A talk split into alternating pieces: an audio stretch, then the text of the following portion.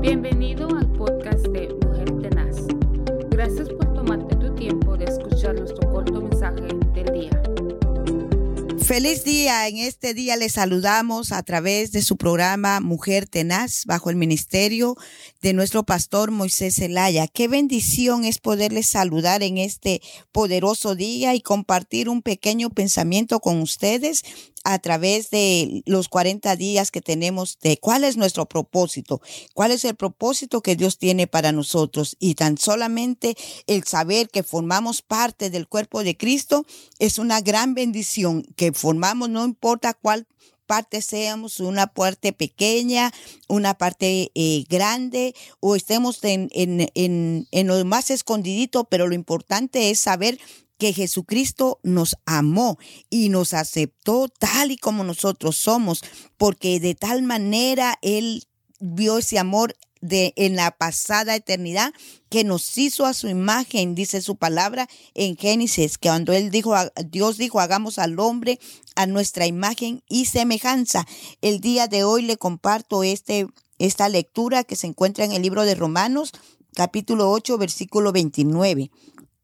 Y dice así en el nombre del Dios Trino, porque a los que amó antes, conoció también, los predestinó para que fuesen hechos conforme a la imagen de su Hijo, para que Él sea el primogénito entre muchos hermanos. Así que Él es el, el, principio y Él es el fin, Él es el primogénito entre nosotros. Nosotros formamos parte de la iglesia del Señor, del cuerpo de Cristo. Cuando nosotros uh, venimos a Jesucristo, aceptamos a Jesucristo, desde ese momento nos convertimos en familia de, de los... Eh, hijos de Dios, en familia de Jesucristo. Dios nos adopta como sus hijos y Él va a ir cambiando nuestra actitud, nuestro carácter, a formarlo como el carácter de Cristo. Hemos leído eh, en Romanos 8:29 que Él ya nos tenía predestinados.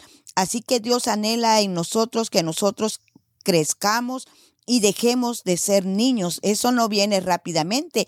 Algunos sí son rápidos, pero para otros nuestro proceso viene lentamente. Pero lo más importante es que vamos a llegar a la estatura de Jesucristo.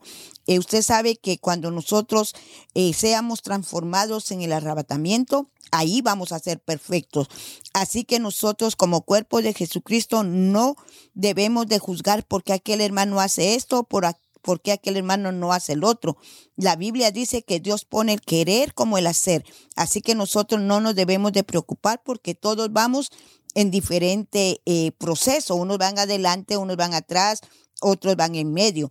Lo importante es que vamos a llegar. Lo importante es que formamos parte del cuerpo de Jesucristo. Y nosotros nos tenemos que amar y que aceptar tal y como somos. El Espíritu Santo es el que trabaja en nosotros, en nuestras áreas débiles y lo que Él va a hacer va a ir cambiando nuestro carácter, eh, guiándonos en lo espiritual a que, a que Él eh, nos guíe, como dice su palabra, que el Espíritu Santo nos guíe a toda justicia y a toda verdad. Otra manera es que su palabra va a obrar en la verdad. O sea, nos va a dar a entender las cosas que no están bien delante de Dios en nuestras vidas. Y otro punto importante es que habrán personas también que nos que oran por nosotros y Dios las usa y nos da una palabra. Así que estamos muy bendecidos. Y el tercer punto es saber que Dios ha esperado y sigue esperando hacer la imagen que Él ya tiene determinada en usted y en mí. A lo largo plazo o corto plazo, Dios cumplirá su propósito en nosotros, en nuestras vidas. Se va a ir cumpliendo el anhelo de Dios para nuestras vidas. Así que sigamos avanzando, sigamos creyendo que nuestro Dios es un Dios poderoso, que nuestro Dios es un Dios maravilloso, que Él es el que nos formó, Él es el que nos hizo y nos quiere llevar a toda plenitud, a toda plenitud de Jesucristo para que lleguemos a esa grandeza del poder de Dios para nosotros con un poder operando para que nosotros seamos el cuerpo de Cristo, que formemos parte y que ayudemos en lo que más al Señor agrada, esa unidad que le debemos de mantener, agradando al Señor y obedeciendo a, nuestros pastores, ayudándolos en lo que más podamos. Así que yo le dejo con esta inquietud, sirva en su iglesia, busque cómo servir siempre, hay muchas maneras de servir. Eh, adelante, avancemos porque Jesucristo ya viene, debemos de prepararnos y recuerde que un día se nos preguntará qué hiciste con el talento que te di.